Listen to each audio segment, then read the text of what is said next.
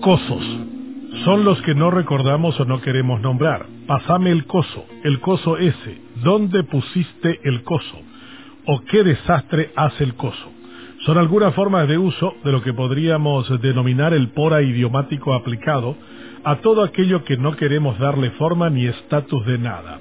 Esta semana el coso esteño decidió colocarse una corona de anatómicos sobre una parte del cuerpo que bien podría esconder sus partes púdicas dadas a flatulencias y desechos reiterados.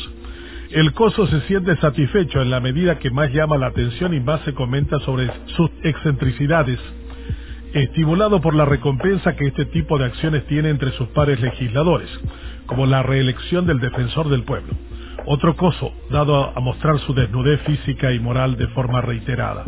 Los cosos locales son capaces de todo. Hay uno que dice que estudió medicina y se especializó en neurocirugía, que quiso probar si era posible violar de nuevo la Constitución, como ya lo habían hecho en el 2017, cuando por poco desatan una guerra civil.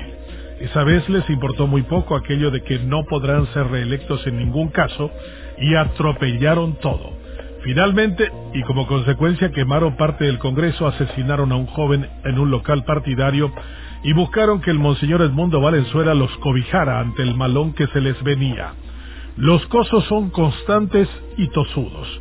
Viven estimulados por su audacia ígnara que les permite atropellar todo lo que se le ponga enfrente.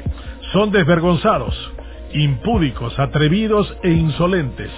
Quisieron silenciar a una cosa legislativa dada a los dislates y provocaciones para en el camino procurar hacer olvidar los robos del coso cachaquero, abandonado a su suerte incluso por los suyos. Se asustaron sus colegas cosos ante la posibilidad de que fueran víctimas de esa misma normativa y la reculada dejó solo y abandonado al coso chaqueño no tienen ninguna conciencia del daño que esto genera a esta débil y maltrecha democracia. Y menos aún les importa. Ellos solo creen que con eso ganan figuración y viven estimulados con la idea de que es bueno que se hable mal o bien de uno.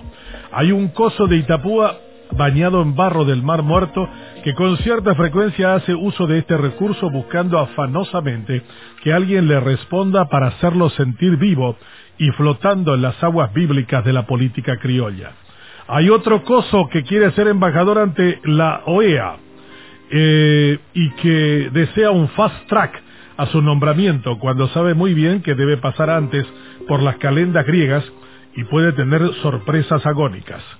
Este es el coso infatuado que quiere que los demás le digan que aún sigue vivo, aunque esté sepultado en escándalos y malquerencias. La trompada a otro coso legislador es historia y su zigzagueante paso por todos los movimientos es su estilo. Ese coso quiere descanso en Washington. Los innombrables cosos son cada vez más en número. Los que cargan nombres y apellidos con honra, capacidades y honestidades son la excepción. Deben cargar sobre sus espaldas el pertenecer a la Cámara de la Vergüenza y son metidos en la misma bolsa que los cosos. Estos son el cáncer de la democracia.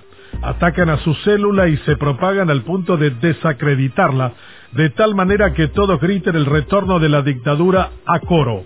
Cuando eso acontezca, los cosos serán quizás un poco más recatados, obedientes y disciplinados, porque el único autorizado a protagonizar los escándalos será el coso autoritario y castigador del sistema, que vendrá para quedarse un buen tiempo, como el teniente coronel venezolano.